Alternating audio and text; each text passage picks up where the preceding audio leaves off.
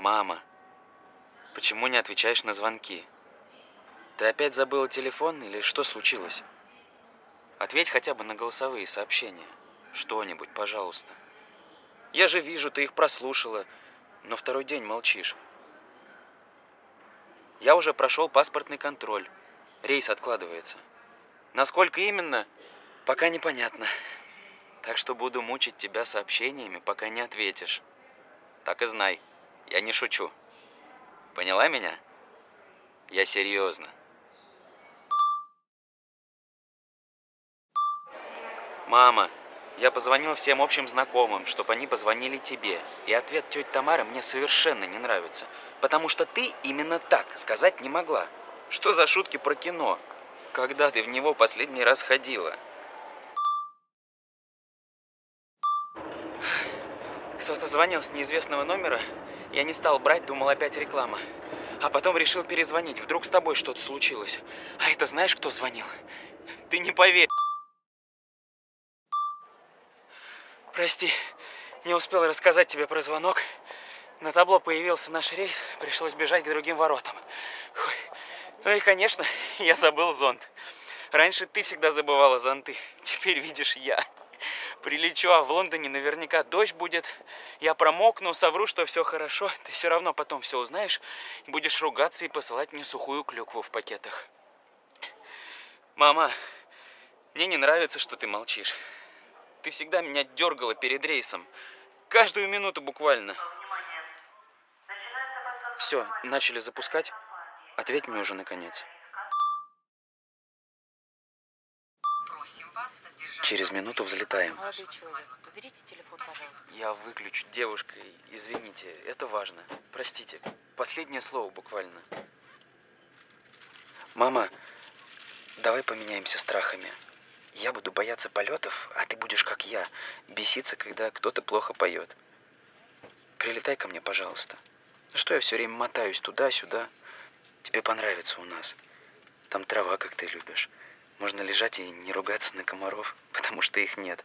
Они все засут кровь из России. Мужчина, скоро взлетаем, уберите телефон. Да, это больше, чем одно слово, девушка. Но я же уже извинился. Вот, мама, из-за тебя я опять наврал. Но тебе врать не буду. Телефон, пожалуйста. Все, все, отключаюсь. Позвони мне.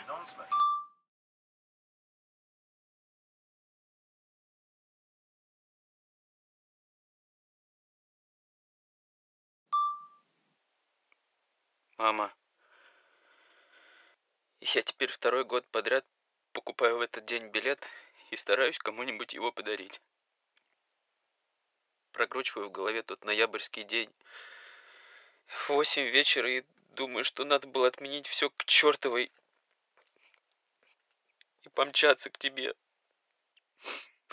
Но я надеялся, что все обойдется. Прости, что так долго ничего тебе не отправлял.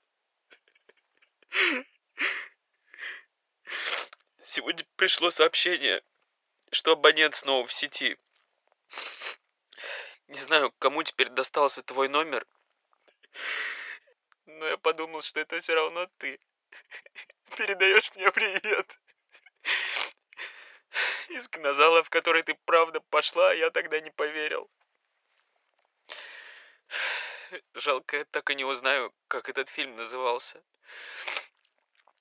Тетя Тамара забыла название, номер больницы, фамилии врачей помнит, а это единственное слово забыла.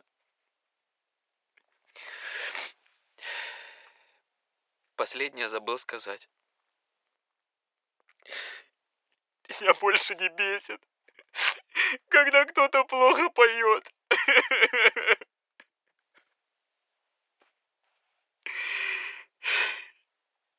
Спасибо тебе за это тоже.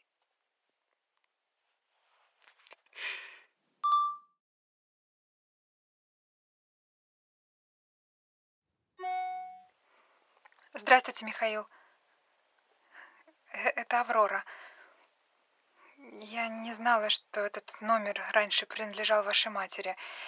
Я пробила вас по гет-контакту и позволила себе провести маленькое расследование. Два года назад в это время было три фильма из одного слова. на сеансах в интервале с 7 до 9 вечера была только комедия. Я прислала вам постер. Если, конечно, ваша мама с подругой не перепутали залы и не попали на другой сеанс.